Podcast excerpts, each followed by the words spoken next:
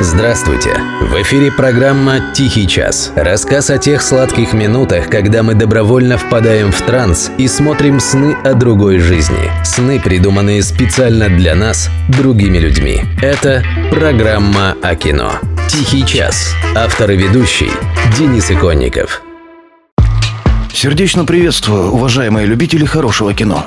Это программа «Тихий час», ее регулярная и полезная рубрика. Краткий обзор кинопремьер предстоящей недели.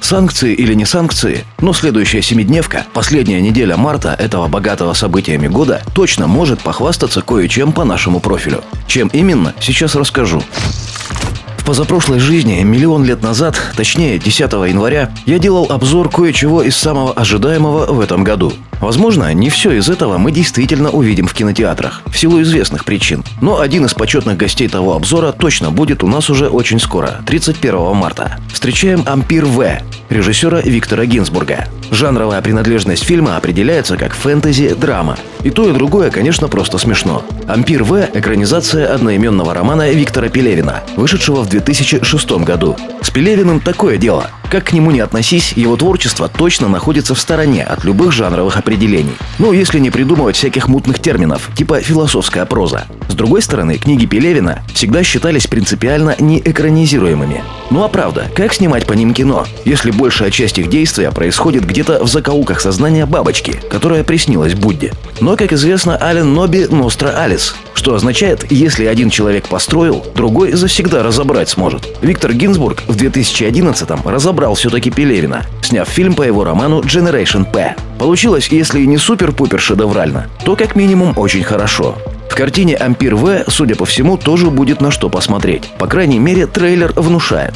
Молодой москвич Рома Шторкин становится частью элитной расы вампиров, тайных правителей мира, и его жизнь переворачивается с ног на голову он получает имя Рама II, особняк в центре города, и жизнь, о которой вчерашний грузчик не мог и мечтать. Но главное, он обретает недоступные людям знания и власть, с которыми ему предстоит научиться жить.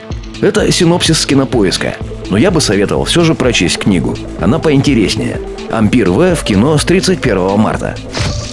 А вот еще одно кино по книге, только по японской, автора Харуки Мураками. Называется «Сядь за руль моей машины». Мне, однако, больше понравилось оригинальное название – «Дураибу Майка».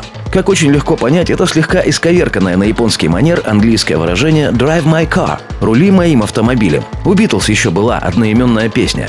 У японцев в языке вообще очень популярны такие словечки, стыренные напрямую из английского. Ну а про Мураками и говорить нечего. Он всегда был горячим поклонником всего западного, чем во многом глянулся и нашим интеллектуалам, а особенно интеллектуалкам студенческого возраста. Тем временем фильм хвалят, оценки ему ставят высокие. Плюс в сюжет некоторым образом замешан Антон Павлович Чехов.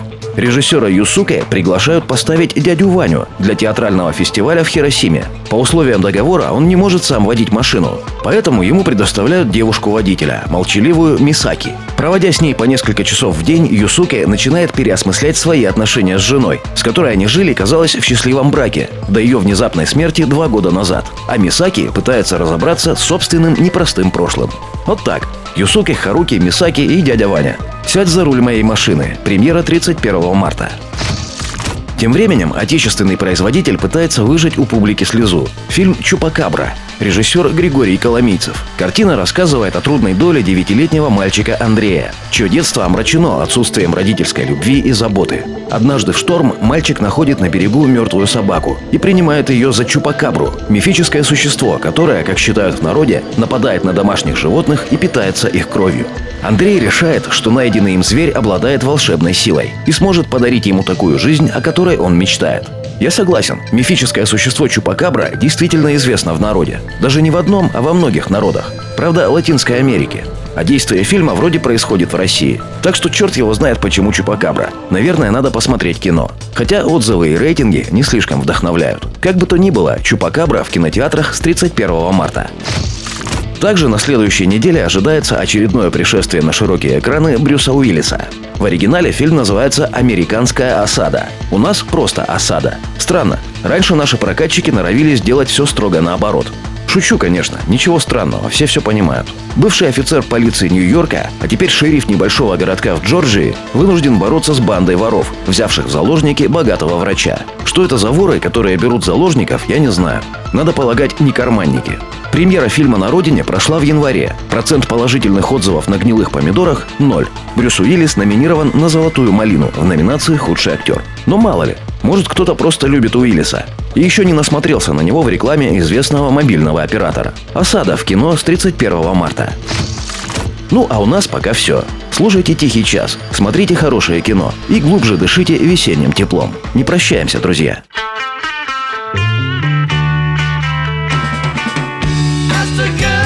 she wanted to be. She said, baby, can't you see?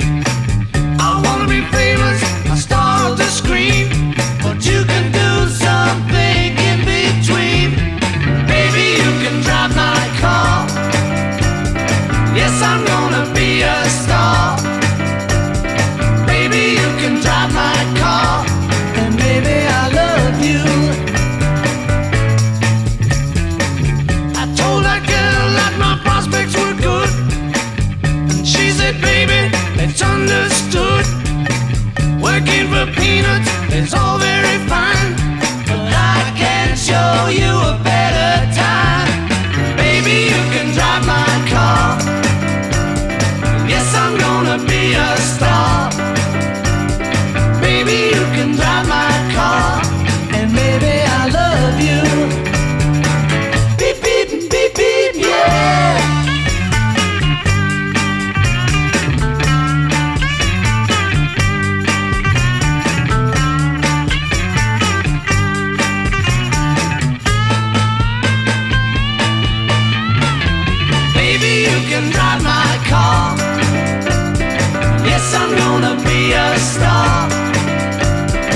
Baby, you can drive my